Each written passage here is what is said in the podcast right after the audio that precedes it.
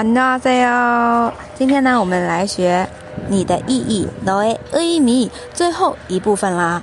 我要在云团上建筑城堡。나이제문개구름위에성을짓고나이제문개구름위에성을짓고云团是문개구름문개구름 建城堡，성을짓 고， 성을짓 고。 再来看一下整体的，나이제문개구름위에성을짓 고。 为了你拉下窗户，널향해창을내 리， 널향해창을내 리， 吹进微风的窗户，바람드는창 을。 바람드는창 을。 好，那这边最后一句的话就是，其实说为你拉，为了你要拉下窗户，怎么样的窗户呢？吹进微风的窗户，这个就是一个说明、解释、说明的作用了。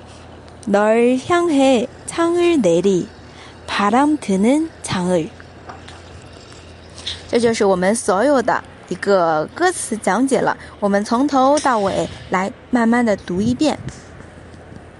너의 그 한마디 말도 그 웃음도 나에겐 커다란 의미. 너의 그 작은 눈빛도 쓸쓸한 그 뒷모습도 나에겐 힘겨운 약속. 너의 모든 것은 내게로 와. 풀리지 않은 수수께끼가 됐네. 슬픔은 단역의 코스모스로 피고 스쳐 불어온 넌 향긋한 바람. 나 이제 문 개구름 위에 성을 짓고 널 향해 창을 내리 바람 드는 창을. 希望同学们学了这四个小部分啊，能够把它唱给别人听，非常好听的一首歌哦。